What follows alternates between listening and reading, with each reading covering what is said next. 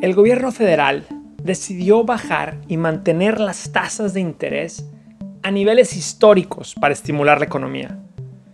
Pero aunque a simple vista suena algo positivo, ¿esto te beneficia o te afecta?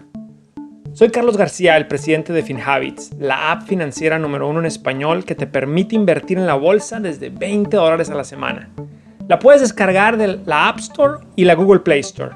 Te doy la bienvenida a un episodio más de nuestro podcast Hábitos Financieros. Hoy te voy a explicar cuándo la tasa de interés baja te ayuda y cuándo te puede afectar tus finanzas.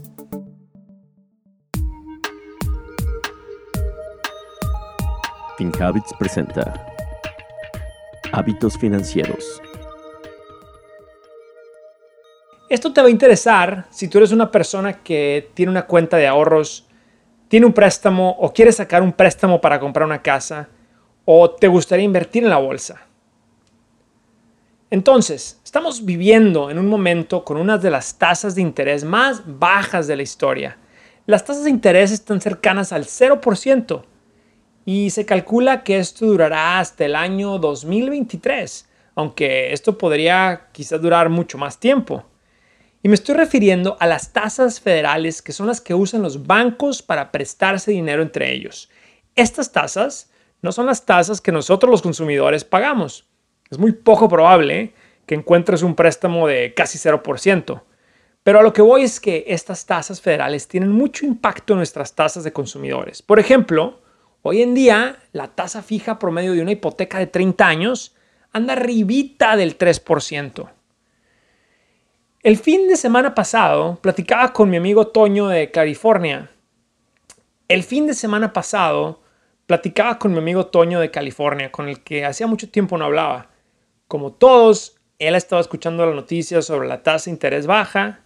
Como todos, él sabe que las tasas de interés están muy bajas y decidió aprovechar para refinanciar el préstamo de su casa.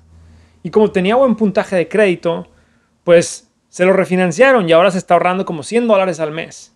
Sin embargo, a mi amigo Toño se le olvidó algo. Él siempre ha usado sus cuentas de ahorro high yield para generar ganancias año con año.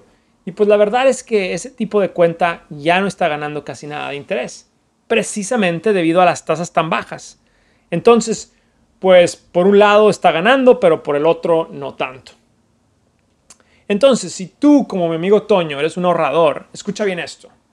Si eres de los que ahorran en efectivo o tienes tu dinero en una cuenta de CD, que son las cuentas que te dan algo de interés fijo sobre tus ahorros, tu dinero no va a crecer mucho con estas nuevas tasas de interés bajo.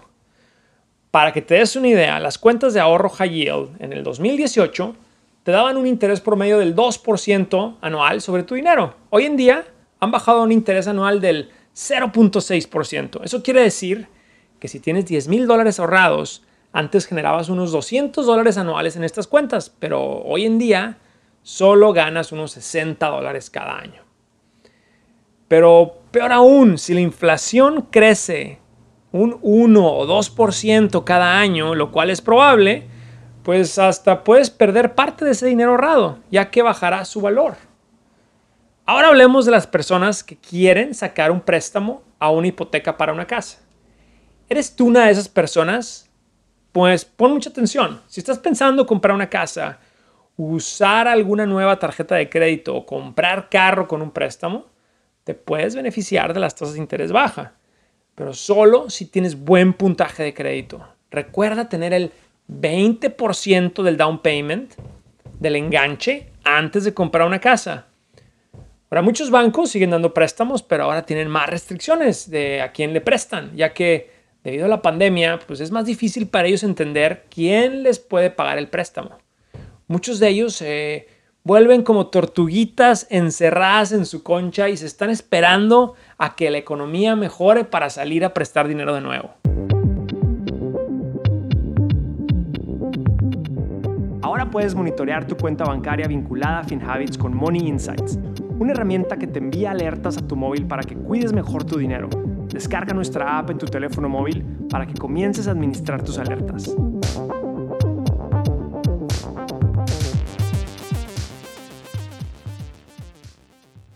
También puede ser que algunas compañías de tarjetas de crédito empiezan a ofrecer intereses un poco más bajos. Y si tienes un buen puntaje de crédito, esto te puede ayudar.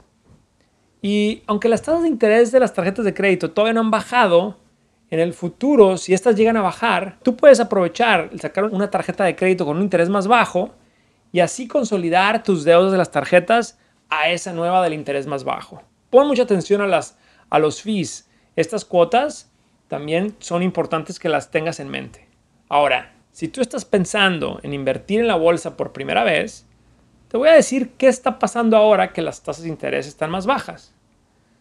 Invertir podría ser la mejor manera de hacer que tu dinero crezca con el tiempo, aún y con las tasas de interés bajas. A diferencia de las cuentas high yield o de los CDs, las inversiones en la bolsa están ligadas al crecimiento de las empresas y las economías en las que estas empresas operan. Y bueno, pues las empresas más grandes que cotizan en la bolsa hoy en día sí tienen acceso a préstamos de bajo interés.